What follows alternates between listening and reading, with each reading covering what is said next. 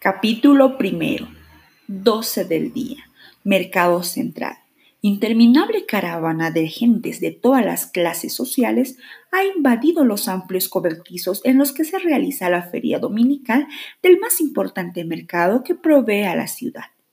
Si durante la semana son las cocineras o gentes del servicio las que acuden a buscar lo necesario para el cotidiano menú de las casas en que sirven, el día domingo la inmensa clientela se supera en calidad social.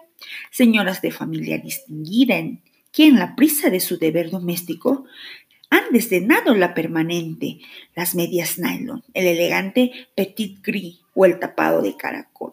Van al mercado de cualquier manera, vestidas para soportar sin graves destrozos la apertura y los empallones de la democracia, que sin miramiento alguno también acude a adquirir provisiones y no tiene ojos para eludir encontrones con quienes se cruzan en su camino, sino para visorar en los puestos de venta donde está la mejor carne gorda, las legumbres más frescas o la fruta madura y barata.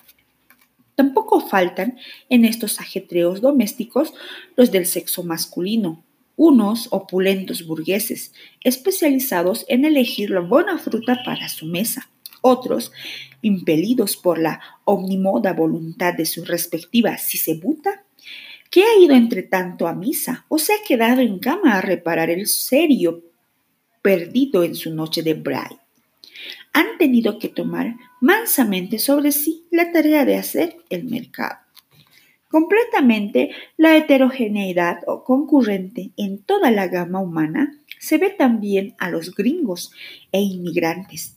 Los primeros acuden allí a darse su ración de sensaciones típicas y del folclorismo, y cuando su ojo clínico ha descubierto una escena o un trance oportuno, se apresuran a perpetuarlos en su Kodak para añadirlos a su colección pintoresca sobre los indios de Bolivia.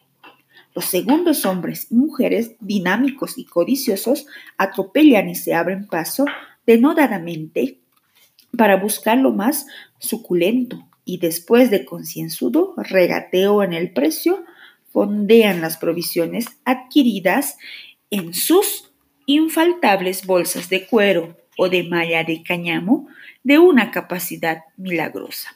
Para atender a esta inmensa clientela, las vendedoras del mercado se esmeran en exponer en sus respectivos puestos lo más selecto y variado de su mercancía.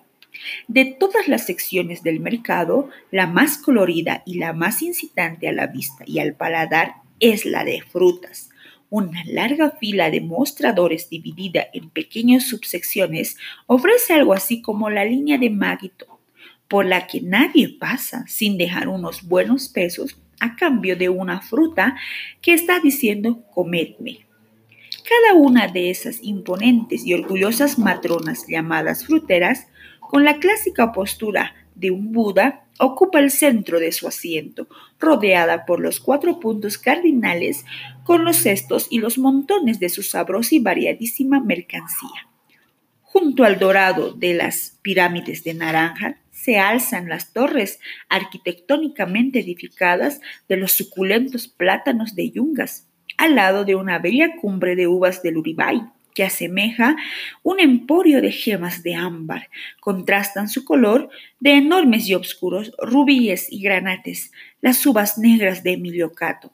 Y junto a un cúmulo de opulentas paltas de La Rioja acusan su vivo colorido las manzanas de California. Capítulo segundo. Día del último examen del curso en un colegio secundario quiere decir jornada de emocionadas agitaciones, de cariñosas despedidas y de bellos proyectos para las vacaciones. Apenas salen de la sala de exámenes las alumnas que acaban de rendir su prueba. Son rodeadas por las compañeras que las abrazan, ríen, gritan y les preguntan casi a coro, ¿Cómo lo has hecho? ¿Qué te ha tocado? Unas atontadas todavía por el esfuerzo mnemónico del examen y más aún por la algarabía de sus amiguitas, apenas atinan a sonreír y a hacer signos de afirmación. Otras, un poco amargadas por no haber respondido como lo hubieran deseado, contestan con cierta melancolía. Ay, no sé, hijas, ni me doy cuenta. lo que he dicho. Me han preguntado unas cosas más raras. De pronto, por los corrillos del jardín, de los patios y de los corredores, circula una noticia que, como una importante y esperada consigna, incita a todas las chiquillas a correr en una sola dirección, hacia la sala en que rinden examen las de sexto curso. La han llamado a Domi Perales. Unas a otras repiten la noticia y todas pugnan por agolparse ante la puerta de la sala. Por primera vez, silenciosas en todo el día, las colegialas se apiñan, buscando un espacio libre por entre las cabezas de los otras para mirar hacia el recinto del examen. Adentro, de pie ante el tribunal, con airosa silueta, está la muchacha que rinde su prueba final. Domi Perales representa unos 20 años bellamente floridos. Su uniforme azul, a pesar de su confección severa, no alcanza a disimular las graciosas curvas y líneas de su cuerpo, de mujercita que ya logró la plenitud de sus atracciones femeninas. Las madrecitas profesoras, que a pesar de su aparente poco mundo, saben mucho de psicología mundana, se han reservado para el último momento en el examen de su alumna distinguida, a fin de dejar en los delegados del Consejo una magnífica impresión. Durante casi media hora pareció que toda la vida del colegio se había concentrado en esa sala y en sus inmediaciones. Todas estaban pendientes de la disertación de la colegiala modelo.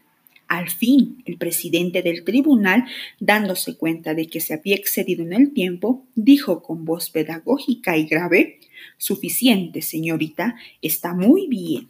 Una salva de aplausos estalló al terminar el delegado.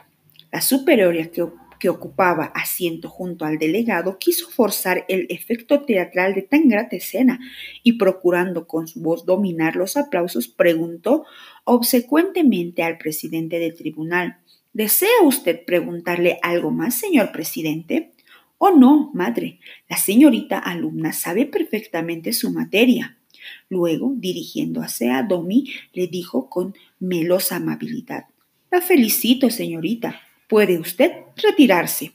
Domi, serena, pero llena de orgullo en lo íntimo, hizo una graciosa venia, llevándose las manos a la falda al estilo cortesano, tal como lo practicaban tradicionalmente en ese colegio, y se retiró hacia la puerta.